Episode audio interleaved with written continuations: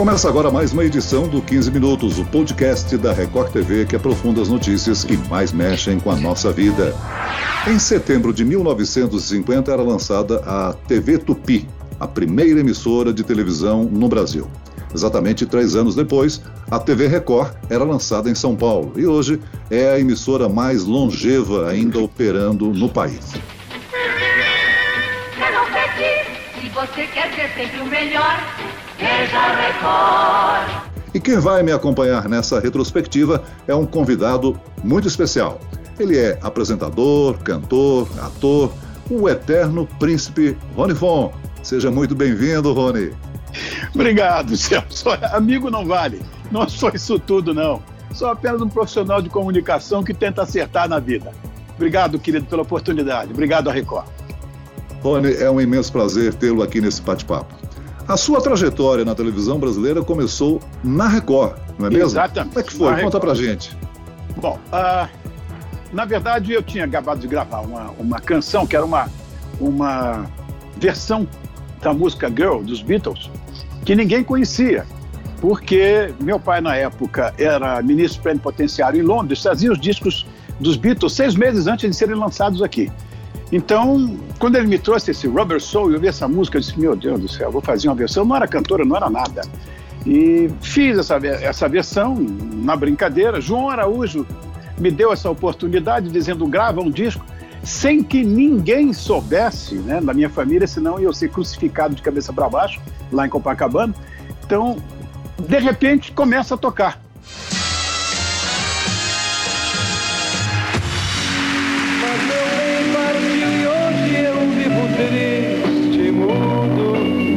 A buscar por onde eu andei Meu bem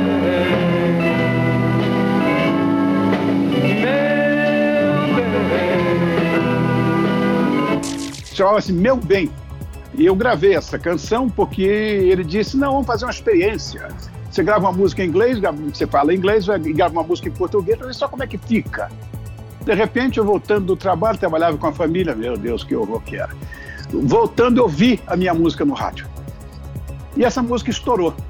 E ela estourou em São Paulo, porque eu tive que vir para São Paulo, não diria eh, fugido, não era bem isso, mas sem ter o, o- o suporte de família e o suporte de amigos, porque imagina, onde, onde nós erramos, o que, que esse menino vai fazer?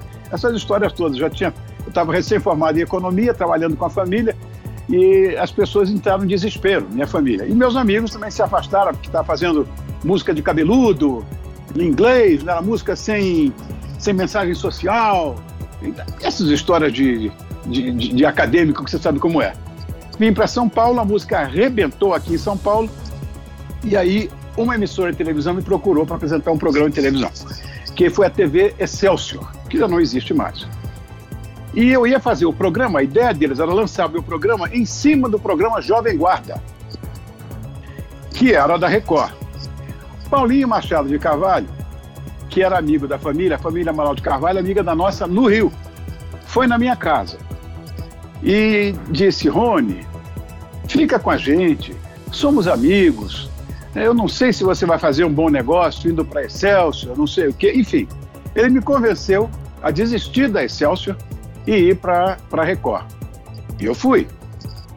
E meu programa não entrou em cima do, do Jovem Guarda, que esse era o, o- o problema eh, do Paulinho, que pudesse, de alguma maneira, o meu público pudesse é, somar um pouquinho com o público do, do, do- do programa Jovem Guarda. O que não era verdade, que meu, meu público era, não diria diametralmente oposto, porque era jovem também, mas era diferente. Me deu a oportunidade, o programa estreou no dia 15 de outubro de 1966. Meu Deus. 66, chamava-se O Pequeno Mundo de Rony Fon. E aí começou a minha história na Record. Eu tive na Record cinco programas de televisão. Eu tive O Pequeno Mundo de Rony Fon, depois eu tive Rony Especial, esse era dirigido pela equipe A, na época, né, que era o Newton Travesso, o Maneco, o Manel Carlos, que hoje é, é- é autor de novelas na Globo, o Tuta, que era o diretor de TV, e o Raul Duarte, que fazia o texto. É, é o Rony Especial, programa noturno, eu já me senti um adulto. é, especial. Depois eu tive Rony Ronaldo, Rony o Robô, Rony os Alex Companheiros. Então foram esses meus programas na, na Record. De lá, eu fui para Excelsior. Mas teve um programa também na década de 90 chamado Sinal de Vida, não é isso? Ah, voltei, voltei para a Record, já com os novos acionistas. Fui um dos primeiros programas com o, o novo acionista da Record, é, que me contratou, e chamava Sinal de Vida. Era um programa, é, era uma revista eletrônica com auditório. É, eu tinha até um pouco de resistência, porque auditório muitas vezes desconcentra. Você que está na bancada sabe disso. Mas foi com auditório e o programa foi muito bem, até a hora que tiveram uma outra ideia e eu também não renovamos o contrato. Imagina, a proposta que eu tive era para apresentar um programa de manhã com Ana Maria Braca. Eu disse: ah, não, onde já se viu? Aninha assinou, foi, a minha querida amiga foi embora e eu não quis. E saí em função disso. Se arrependimento matasse, oh meu Deus. Tudo bem. É, Bom, é... eu falei do meu começo. Eu quero saber do seu. Pelo seguinte, uh, você entra nas nossas casas diariamente. Eu te vejo todo dia. É o jornal que eu assisto. Uh, então a gente esquece da cronologia, porque você é o Celso de sempre. A gente não sabe se você está envelhecendo, se você está rejuvenescendo, porque você é o nosso Celso. É todo dia na nossa casa. Então a gente não sabe qual é a sua idade, quando você começou, o que, que te levou para a televisão. Eu queria saber disso. Qual foi o seu primeiro contato com a televisão como telespectador e como profissional que você é? Olha, eu conheci a televisão em 65. Eu morava em Criciúma, onde eu nasci, né? E a gente lá assistia a TV Farroupilha. É, eu gostaria de, de, lembrar aqui uma coisa que quem é do Rio e de São Paulo talvez não tenha vivido esse, esse, essa, essa coisa. Uh, as, as novelas chegavam para gente com retardo. Né? Não tinha Embratel. Uh, uh, as novelas, o capítulo da novela viajava de avião né? e era exibido Uh, um dia depois, dois dias depois, conforme a capital. Quanto mais distante de, do Rio e de São Paulo, era reprisada o, capítulo, exibido o capítulo, né? E a gente tinha lá a TV Farroupilha de, de Porto Alegre. Criciúma está no, no, sul do estado de Santa Catarina, muito próximo do Rio Grande do Sul. Uh, eu comecei no rádio, né? Sempre voltado para a notícia. Uh, comecei com 16 anos de idade, olha só. Uau, contrariando. Você, você já tem 17, agora está tudo certo. que isso? Você falou que eu sou o Celso de sempre, né? Eu acho que a voz pode ser, mas os cabelos estão indo embora. Rebeldes. E contrariando, contrariando a expectativa dos meus pais, que sonhavam que eu me tornasse um doutor, é, é, eu trabalhei durante um ano nas emissoras da cidade e jamais nesse período ouvi um comentário ou uma crítica deles, porque locutor no interior não era assim bem bem bem visto na época, né? Mas depois os meus pais mudaram de opinião, se sentiam orgulhosos com o meu, meu sucesso. Agora, o, o, rádio, de repente, eu fui sonhando em chegar a uma grande capital, São Paulo, Rio de Janeiro. Eu acabei em Brasília, né, onde fui prestar o serviço militar. E antes de completar 18 anos, eu estava apresentando um jornal no horário nobre. E depois disso, em 75, eu vim para São Paulo, em 83, eu fui para o Rio de Janeiro, e em 2004 eu voltei para São Paulo para a Record. E lá já se vão 50 anos de carreira, Rony Fon. Ah, eu tenho 54. Você é um menino, me respeite. tá certo. Ah, tem uma coisa, Celso. Uh, na verdade, a, a televisão muitas vezes esconde um, um processo de, de humanidade que nós, como produtos é? e trabalhando com comunicação, muitas vezes temos que nos conter. Eu vou tentar é, explicar isso melhor. Muitas vezes você tem uma, uma coisa emocionante que pode te levar até as lágrimas ou ao sorriso muito frouxo. Para conter isso, deve ser muito difícil. Na sua atividade deve ser muito complexo. Você dá uma notícia muito pesada, muito triste, muito dura, e emocionalmente você administrar isso. Existiu alguma coisa nesse sentido durante a sua trajetória em que você teve essa, essa contenção, essa lágrima contida ou esse eventualmente, é mais raro, esse sorriso contido? Olha, Rony, a gente, eh, no trabalho do dia a dia, a gente tem que estar sempre preparado antecipadamente com aquilo que a gente vai contar, vai passar ao telespectador para ser o mais fiel possível, né? Eu costumo dizer que se eu presencio um acidente ou um acontecimento, eu tenho propriedade e, e, e facilidade para transmitir o que eu acabei de, de testemunhar é, o nosso trabalho é, é, é, é, passar a informação como se fosse testemunho de testemunha de todos os fatos que a gente está transmitindo. É, emoção na carreira foram várias, né? É, eu, eu, costumo frisar que dois acontecimentos chamam atenção por causa que você a, acompanha a comoção popular. Um deles foi a morte do presidente Tancredo Neves, né, em 85, quando a TV cobriu durante mais de três meses a, a, a, permanência dele no hospital com boletins diários, depois toda a comoção que tomou conta dos brasileiros no enterro, transportando, que foi transportado o corpo dele de São Paulo para Brasília, de Brasília para Minas. Agora, outro mais chocante foi a morte de Ayrton Senna, né? no 1 de maio de 94. A sensação era que todos os domingos o, nós acordávamos para torcer para ver aquele brasileiro empunhar a bandeira brasileira e ouvir o tema da vitória, né? É, é, são dois fatos marcantes. É claro que é, é, o, o, sucesso, digamos assim, de um veículo de comunicação e do profissional são os, os, os acontecimentos trágicos, né? É, a gente tem esse registro, eles ganham importância e conotação muito grande. Agora, pessoalmente, você me perguntou aí de, de, de, de sorriso ou de, orgulho, né? Eu tenho o, o, orgulho de ter realizado um documentário em 89 sobre os 50 anos do início da Segunda Guerra Mundial, de ter conhecido o Muro de Berlim um mês antes da queda, de ter visitado locais marcantes como o campo de Auschwitz, na Polônia, lamentavelmente, né, esse registro na história, os bunkers nazistas em Calais, na costa francesa, na Itália, onde há uh, registro da participação dos pracinhas brasileiros, né, e na Record, ultimamente, é me orgulho de ter feito a cobertura da eleição e depois da posse de Barack Obama, primeiro presidente negro dos Estados Unidos, ter acompanhado todo o sentimento da parcela negra dos Estados Unidos com o orgulho de ter eleito um presidente. Né? E, e enfim, desde 2004 eu, eu, tenho orgulho de participar da, da, da de um, um investimento da Record em telejornalismo. Tenho colocado a emissora numa posição de destaque, né? Hoje ela é uma referência porque ela sabe trabalhar com as novas mídias, como esta que nós estamos desfrutando aqui nesse podcast. Agora, Rony, eu, eu queria perguntar para você o seguinte: é, é, você tem, tem, tem um nome ligado a incentivo né, na área musical, de patrocinar, de apadrinhar bandas que marcaram época na, na, no cenário brasileiro, né?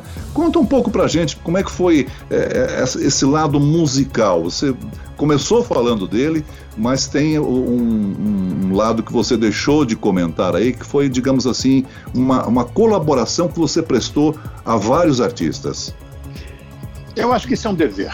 Né? É um dever porque hoje, inclusive, a coisa tomou um vulto absolutamente diferente do que era nos inícios, ou pelo menos na década de 60, quando eu comecei. Uh, eu acho que nós temos dever de privilegiar e de tentar ajudar os talentos. Hoje, você bem sabe que talento é uma coisa profundamente discutível, porque o que fala alto e grosso hoje é o monetarismo. Tudo é na base do dinheiro. Pagou, tem. Não pagou, não tem. Na nossa época, eu sou filhote de gravadora. Eu vivia isso. E eu comecei por um caçador de talentos, que foi o João Araújo, que me viu dando uma canjinha uma vez no, lá no, no, no, Beco das Garrafas, no Rio de Janeiro. É, não era profissional nem nada, dei uma canjinha com a banda de amigos meus, que era o Brasília Beatles, e fui contratado, pra, sem saber que estava sendo, para gravar um disco. E isso ficou muito forte na minha cabeça. Ah, naquela época existia isso. Você poderia ajudar e hoje você pode, de certa forma, dá um pouco de prestígio. No meu programa de televisão, eu sempre levei bandas novas, gente nova, uh, e também aqueles que, de certa forma, são esquecidos. Uh, nessa coisa desmemoriada que é a mídia brasileira. Só que, uh, quando eu comecei, eu tinha muito pouco cast, porque a Record me contratou para eu não ser o anti-Jovem Guarda. Eu nunca participei do Jovem Guarda. Eu nunca fui ao Jovem Guarda. Não tinha nada a ver com o Jovem Guarda. Meu programa era completamente diferente e era num dia, inclusive, diferente. Eu fiz amizade com um grupo de seis músicos. Isso foi o começo de tudo. Seis músicos. Que desmancharam a banda e ficaram três. Eram dois meninos e uma menina. Sendo que essa menina era minha querida amiga, como é até hoje. E meu pai tinha acabado de chegar da, da Inglaterra com um outro disco. E ele mandou, ele vinha a São Paulo sempre, por causa da atividade profissional dele, e me deu. Era um disco chamado Revolver. E eu liguei para essa minha amiga, para Rita. Ritinha, você não tem ideia, o disco chegou aqui, é uma maravilha. Então, ela foi ouvir o disco comigo em casa. Bom, uh, Rony, nós desmanchamos o grupo e tal, agora somos só três, precisamos de uma mãozinha, precisamos de um nome, precisamos de tudo. Eu pensei naquelas bobagens da minha época, Peter, Paul e Mary, enfim, porque eram dois meninos e uma menina. Como havia esse, esse conjunto que fazia muito sucesso. Aí eu disse, comecei a falar, não, podia ser Sérgio Arnaldo e Rita. Uma coisa tão sem graça. E eu estava lendo um livro chamado O Império dos Mutantes. Eu olhei aquele livro, estava inclusive na mesinha ali da lateral da, do sofá. Eu disse: está aqui, Ritinha, olha o nome aqui: Mutantes. Aí que maravilha é esse, não sei o que e tal. Na semana seguinte, eu já levei os Mutantes, contrariando muito o diretor do programa e todo mundo. Quem é? Nunca ouvi falar. Onde já se viu? E não tem nada a ver com essa música que se faz hoje. Enfim, tomei um pau que você não faz ideia. Mas eu fui até o Paulinho, Machado de Carvalho. E Paulinho, é um grupo muito talentoso, são três e tal. Ele, tudo bem. Bom, apresentei. A primeira coisa que a Rita fez, tocou a marcha turca de Mozart na guitarra. Para o meu público era maravilhoso, mas para o resto eu não sei se era. Mas fizemos Eleanor Rigby, que a, a mãe do Arnaldo e do Sérgio copiou o arranjo do George Martin igual. A Record tinha uma orquestra completa, com cordas, com madeiras, com tudo ensaiamos, poço de orquestra e tudo, uma coisa maravilhosa. Era o Ciro Pereira, inclusive, que, que era o nosso regente, o maestro da Record. Bons tempos. Fizemos. Cantamos uma vez e visamos três. Aí ficou marcado o, os mutantes que passaram a fazer parte do programa. Era mutantes, eu, eu e mutantes. E fomos trazendo outras pessoas que eram, de certa forma, um pouco diferenciadas, é, como Caetano, Agal, Uh, gente que estava num, num, num, outro segmento, né, que não se sabia exatamente o que era. E eu passei a tomar gosto para essa história. Então, se tem algum talento, se eu gosto, eu levo no programa, não quero nem saber, porque tem essa, essa experiência vivencial que deu certo. Se falei muito, você edita. Não, tudo bem. Agora, naquela época, pensando no contexto musical, existia um comportamento mais recatado do que nós temos hoje, né? Algo mais sentimentalista. Será que esse sentimentalismo se perdeu nas letras musicais de hoje em dia, daquelas que eram apresentadas no Festival da Record? Com toda certeza. O Festival da Record, por exemplo, para mim foi um, uma praia com ondas de excelência uma coisa maravilhosa, com grandes compositores. Você vê a, a perpetuação de textos como Disparada, como Domingo no Parque. É, são coisas que permanecem, que estão até hoje vivas na nossa, na nossa memória, e mesmo para gerações que se seguiram, continuam, porque são ouvidas é, o tempo inteiro. A qualidade musical era muito importante. Eu cheguei a participar, inclusive, de um festival Uh, mas como era cabeludo e tocava com guitarra elétrica, que era proibido isso, houve até um movimento em São Paulo para proibir guitarra elétrica, você imagina? E então não fui muito bem aplaudido quando fiz a, a minha primeira, a minha primeira é, inversão nessa história de, de, música de festival. Foi Mas, a praça? Não, foi uma música também do Carlos Imperial. É, chamava-se Uma Dúzia de Rosas. É, tinha a mesma levada. A praça eu nunca quis gravar.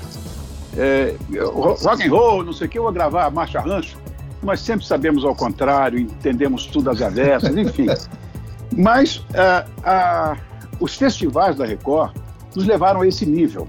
Hoje não. Hoje é tudo muito efêmero. É tudo descartável. Você falou da praça. A praça ficou na parada de sucesso um ano e quatro meses na parada de sucesso. Ficou em primeiro lugar no Hit Parade quatro meses. Isso não existe mais. Você ouve, amanhã acabou, não tem mais. Aí então eu fiz esta canção, a mesma praça.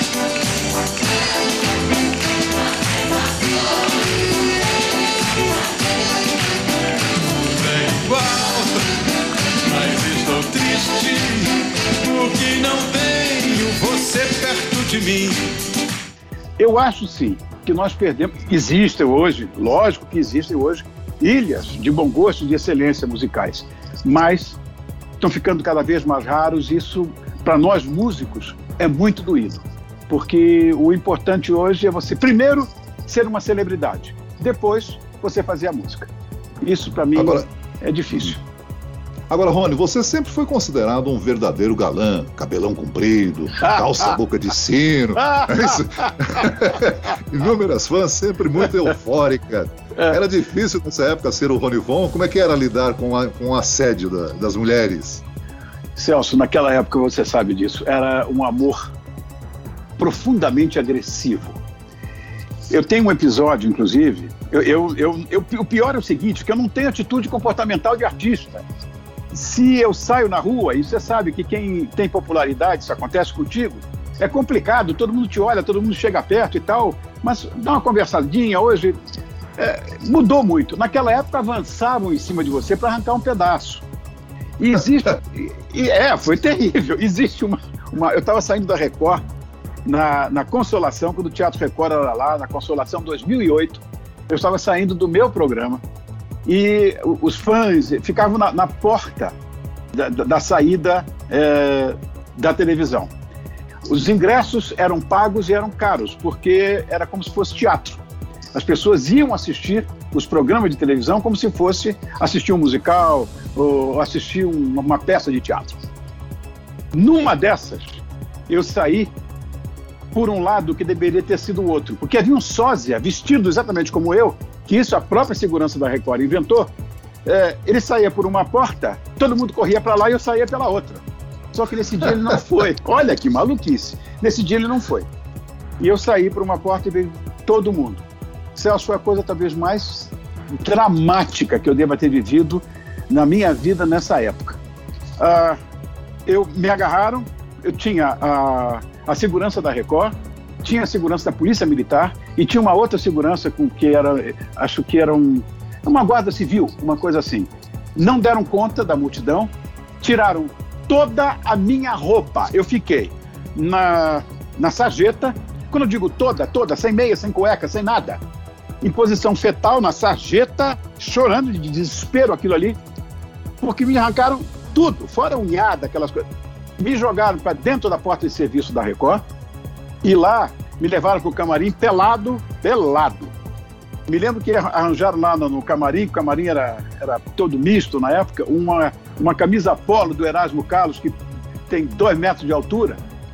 Era uma camisa polo para eu poder sair, eu parecia uma bata azul, era azul, esse azul calcinha. Era aquela bata e eu tive que sair assim. Isso me valeu uma, uma, uma propaganda bacana, uma campanha de um tecido sintético. Eram dois, eu posso falar o nome que não é merchandising mais. Tinha o Tergal e tinha o Nicron. E eu tinha um amigo, uh, ele, o, que era o Lívio Rangan, ele tinha uma agência de propaganda muito criativa, que era a Gang, e ele tinha conta. Ele tinha conta da Nicron. E ele bolou a campanha, foi muito legal. Foi o seguinte, eu saindo da Record, todo mundo em cima de mim, aí entrava um repórter, ele dizia assim, e aí, Rony, você não tem medo? Eu dizia, não, isso aqui é Nicron, não amarrota nem perde o vinco. Que era Nunca amarrota. Né, que era o slogan deles, não amarrota nem perde o vinco. Foi muito, muito difícil. Mas é, é o tal negócio, valia a pena.